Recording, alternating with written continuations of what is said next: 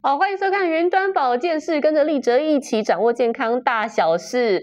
今天的主题是大肠癌哦。其实我相信观众朋友对大肠癌都不陌生，因为有好多好多名人好像都深受大肠癌所苦。大家可能最熟悉的就是哎，看到于愿琪的新闻，甚至前阵子诸葛亮，很多名人还因此往生。但其实不是只有名人而已，这是一个大家。很常见的隐形杀手哦，立喆跟大家分享一个可怕的数字：大肠癌每年的罹患人口都在激增当中哦。现在平均每半小时就有一个人确诊，每八十分钟就有一个人因为大肠癌而离世。哇，真的讲出来让人头皮发麻哦。到底我们要怎么样去正视？所以怎么样去预防这个隐形杀手呢？我们今天有请几位专家，首先欢迎台中荣民总医院的外科部主任陈周斌医师。主持人好，嗯，观众大家好。然后再来也是一样，台中荣总医院的大肠直肠外科陈周成医师。哎，主持人好，部长好，还有各位观众大家好，我是陈周成医师。还有我们的资深医药记者洪素清，素卿姐，记者好，大家好。哦，其实刚刚观众朋友们听到一个关键，就是两位医师的名字几乎只有差一个字哦，因为我们今天邀请来的是算是这个大肠直肠科的权威兄弟档医生组合。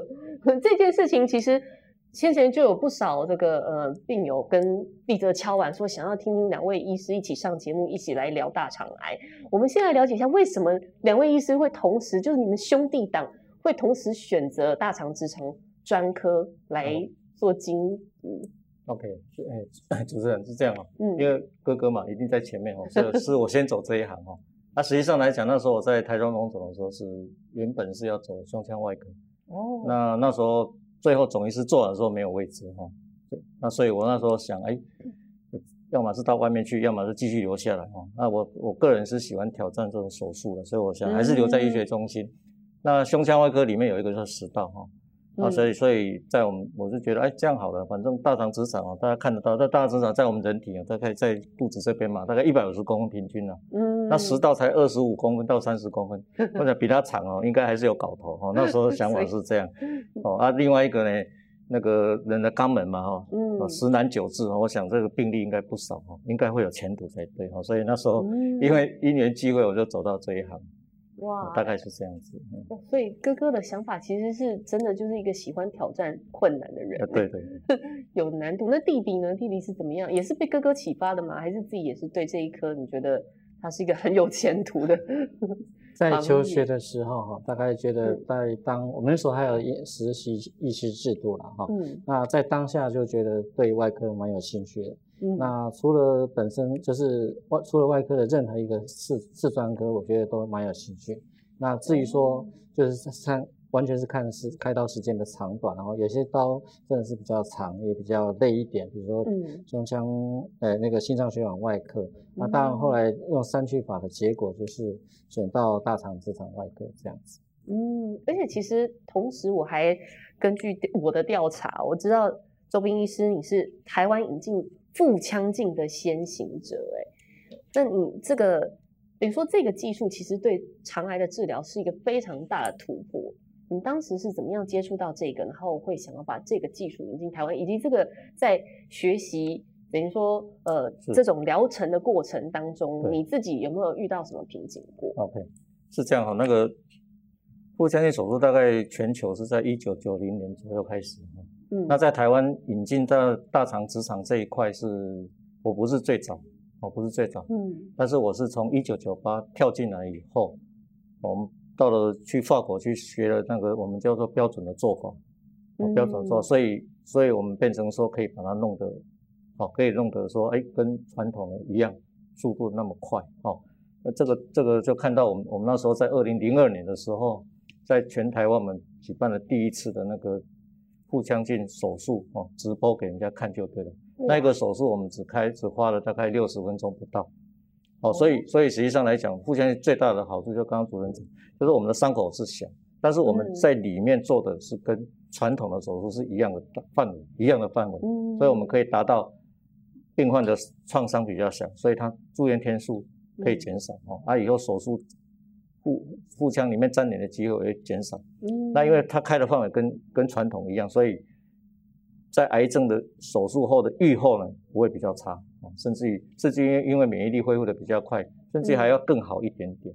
哦，这个是我们累积了十几年、二十年下来的经验。是这个样子。您刚说这个伤口比较小，因为像我自己这个当时也是胸胸部外科，那个伤口大概有三公分。那这个大肠的这个这个我们是多？是，这我们是用几个洞，那每一个洞大概是零点五公分。哦，另外可以看那个图哈。另外我们右手用的大概因为器械的关系需要到一公分左右。嗯。那重点是因为还是要把标本拿出来，把它变成说看肿瘤的大小来会决定那个伤口会有多大。嗯，所以意思就是说，如果它只有两三公，那伤口我们就小小的，像就在开阑尾一样，大概是这样。所以它的对于我们的腹肌、腹腹部肌肉的创伤会少。没错。哎，啊，所以这样呢，来来来讲的话，它的免疫力的还原会比较快。应该也是更精准，对对对，可以这样说，因为我们我们的镜头可以放得很进去，可以看得蛮清楚的。哦，哎，那我们要先了解一下，因为其实大肠癌是一个不痛不痒的癌症，所以很多人到真正发现的时候都已经算是蛮严重的。尤其我最好奇的是，像这个疫情期间，有很多人就不敢去医院检查，也许他原本有排，甚至是他根本就是需要定期追踪的人，但是因为想要避免去医院，甚至想要避免脱口罩，但是大肠癌可能。呃，检查的时候是不需要脱口罩的，可是他会不会在在这段期间，我们疫情期间，大肠癌的罹患几率比过去更高？诶、欸，我们我们是没有说所谓的统计上是说肿瘤发生的的数量啊，但是会有几个，因为从去年三月到五月就是一个曾经有过疫情的关系，对，所以那时候包含这一次，这一次五到八月来医院的人，就因为因为怕疫情的关系，所以。嗯，就减少了医院的门诊量也变少，手术量也变少，嗯、然后在检查这一块，就刚刚主持人讲的哈，嗯、胃镜跟大肠镜这算一个检查嘛哈。对，一个是怕不敢来，另外一个是因为检查他又怕这个有点侵入性，有风有相对风 险，所以所以变成说胃镜跟大肠镜的检查量真的是往下掉。嗯，啊，胃镜是更明显，因为从嘴巴因为要要口罩脱下来。对对对。啊，所以所以这个在这个数字是这样。那至于去年的三到五月，因为这个检查量变少，所以我们我们在在在统计六月、七月，去年六月、七月的时候，发现那个肠癌的数量会增加。那原因不是因为它那时候增加，而是因为把把前面原来三到五月的可能有的，把它往后挪挪出来。哦。那最近我们也在看，是不是这个这个月或下个月是不是也有类似的情况？嗯。那就是因为疫情，让让让家属或病患本身。不敢来做检查，嗯，大概大概是这个样子。所以有哪些人必须要，就是可能是高风险，必须要注意，有自觉，知道自己应该要去定期治疗、定期检查呢？我们请这个周成医师告诉我们。好，呃，关于大肠直肠癌的高风险群哈，嗯、那有有以下的一些想法啊。第一个就是说，大概是五十岁以上，我们呃国健局推推广的一些筛检，然后我会把。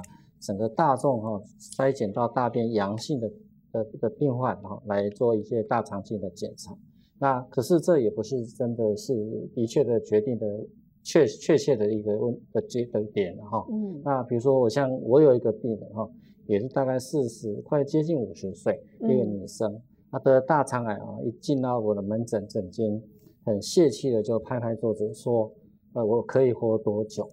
啊，那种感觉就是说，哎、欸，不知道他已经给自己判死刑了。对对，那种感觉啊。可是后来在术后整个开刀治治疗过程，虽然是他是第三期，嗯，然后等一下也会看到一些数据。我们看，因为国家给一些化疗药物的引进，我们把第三期的百分比拉高，将近到七成左右。嗯、所以十二年过去了，它还是很 OK 的。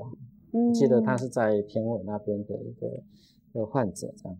第二个就是说，诶，我们可能会，诶，有一些 patient 哈，病人可能之前有过大肠癌，所以我们建议啊，他有可能在第二个点，大肠很长嘛，第二个点位置可能又在冒出来，所以要做大肠镜。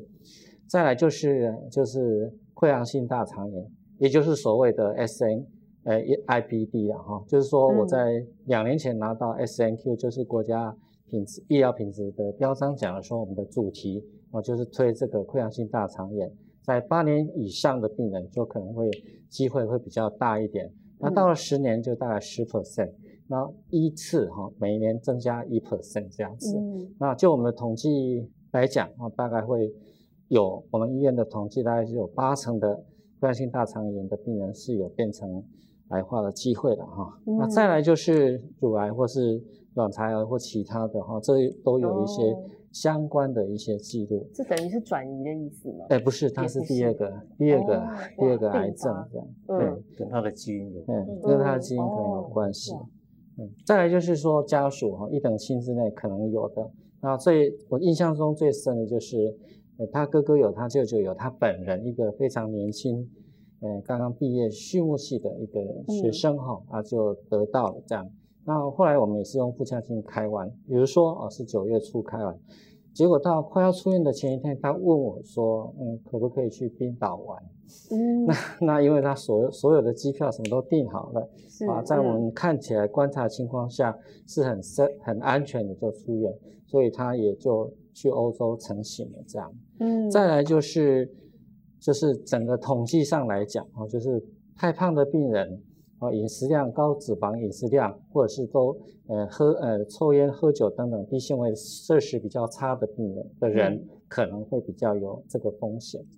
嗯，哎，那我也来补充问一下，就是所谓溃疡性大肠炎或大肠癌，跟一般的大肠癌有什么不一样？哦，溃疡性大肠炎它是一种发炎哦，它比较特别，就是从它最、嗯、最尾端靠近直肠的位置一路这样延伸哈，嗯、连续性的一路上来。那超过脾转弯，我们就跨到另外一个血管区哦。如果往那一超超过脾转弯，就会偏称之为全大肠炎发炎的炎。嗯，那只是说在这个几率统计下，可能就是得得癌的机会会比较变成癌症的机会比较偏高一点点。嗯，OK。所以其实如果你肠胃常常发炎的话，都是高风险群，都要注意哦。对，嗯、可能就是要追踪做大肠镜检查。嗯，哎，那我也想请教一下素卿姐，是不是？其实，呃，刚刚我们有听医生说，大概五十岁以上的人要比较注意自己的大肠问题。但是，我们也的确看到很多，尤其是名人，几乎都很年轻，像于愿琪很年轻，对，他几乎对诊断出四起耶。是，而且于愿琪其实大家会很好奇，嗯、是因为于愿琪当时被发现的时候，一他很年轻，二他的生活饮食习惯其实并没有大家觉得想象中的那种大肠癌的高风险群。嗯、他喜欢运动。对他喜欢吃蔬果，他并不是肉食性动物，没错，所以他更觉得这个应该会离我很远。其实不一定，因为癌症的发生除了风险因子之外，有时候跟你们的基因是有关系的。嗯、比如说刚刚呢，我们周成医师有提到说，哎，曾经是乳癌啊，或者这是卵巢癌啊，或者是子宫这个内膜癌的患者，他有可能第二个癌症是大肠癌。事实上，嗯、我印象中很深刻，有个医生说他遇到过一个患者，这患者他很年轻，他十七岁的时候啊。他那个时候来找医生，是因为他在乳房摸到硬块。嗯，那一般这么年轻摸到乳房的硬块，通常会想说可能是月经周期，他有时候长大，对不对？可是没想到他都没消诶，然后他就觉得到底怎么回事？来到医院呢，医生一检查，他居然是乳癌。他自己也很难相信，我这么年轻，十七岁，嗯、那医生就跟他说，像你这么年轻就发癌症的人，有时候真的是基因上比较不利，嗯、所以第一，他治疗上可能相对没有那么好之外，他你要担心他以后还可能有其他的癌症。嗯、他那个时候还想，哪有这么倒霉？就他在十九岁那一年，十九岁那一年呢，他呢就发现自己连续几个月都是大便的时候那个粘液上面看到有血，他就觉得这个应该不会这么倒霉吧？结果去，他真的大肠癌。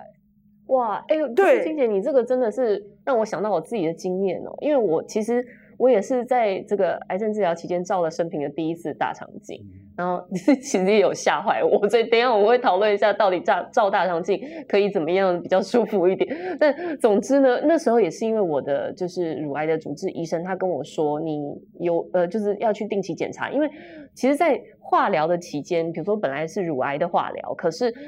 会导致这些黏膜等等的都非常容易受伤，所以其实的确常常排便的时候出血。一般人可能都会对于说什么啊，比如说放臭屁呀、啊，就是我刚刚讲的血便。那时候我也是因为我自己发生了血便，所以医生才会建议我去做大肠镜。那呃还有痔疮等等的这些，是不是比较高风险区呢？而且是不是一个大肠癌的前奏呢？我们请那个周斌医师跟我们分享一下。一般哈，一般我们说放屁或是臭屁，好了哈，嗯，这个一般来讲，屁这个是第一个，我们吃东西的时候气吞进去哈，或者是吃的食物，有的人容易产气哈，所以是容易有屁哈。嗯啊，所以跟你可能吃的东西或或许它就某一些会有味道啊，所以，但是实际上呢，因根据味道或是根据血便，就就来判断是不是肠大肠肿，但坦白讲是很难的，没有办法说整个画上等号。那原因我们知道，这这大肠一百五十公分哦，肛门大概平均来讲在左边大概直径大概四公分哦，嗯，啊到到右侧右侧来的话，理论上会稍微大一点哦，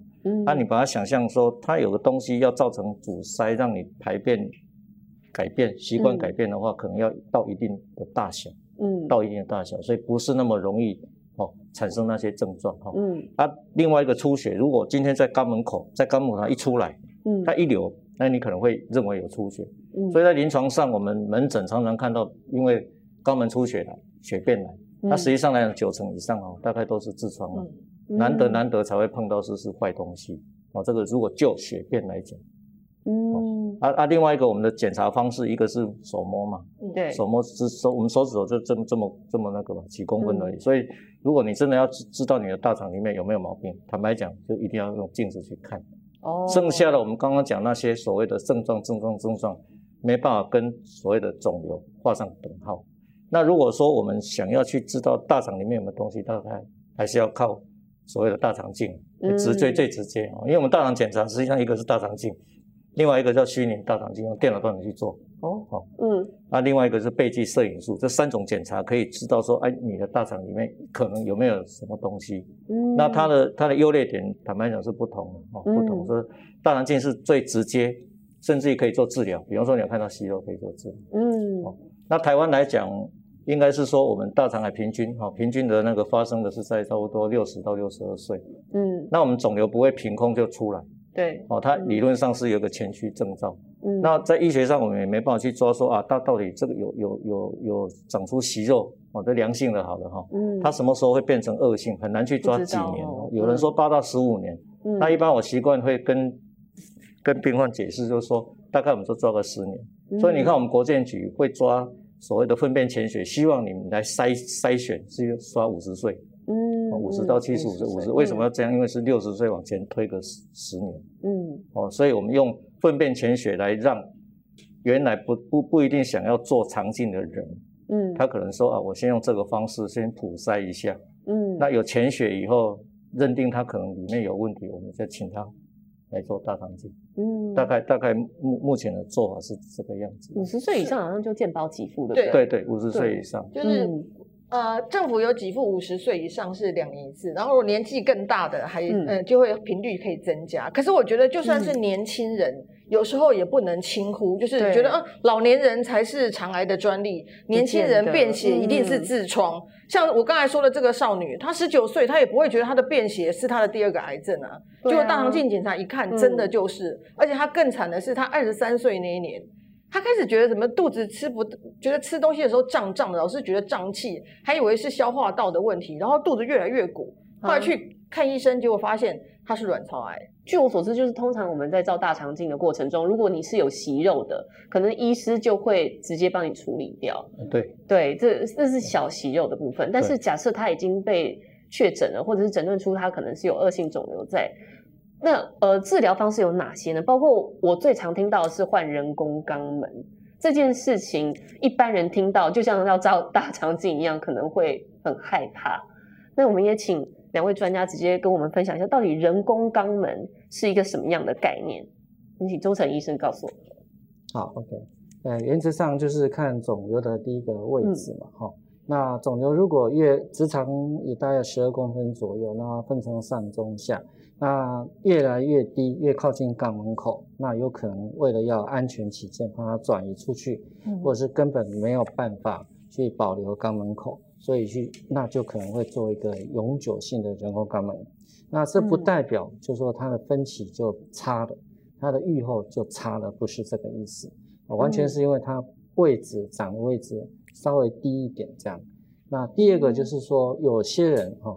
像我有一些病人是在急性阻塞的情况下开刀的，啊，那他是没有在整个清肠子大便清掉以后再来开，因为他阻塞了。那我们是被会急会诊急诊刀下去开的。那开如果是切了再接起来，哦，那种概念就是上面一堆大便，然后会把挤压你的吻合处，到最后会从吻合处渗漏出来，会再败血症又再开一次。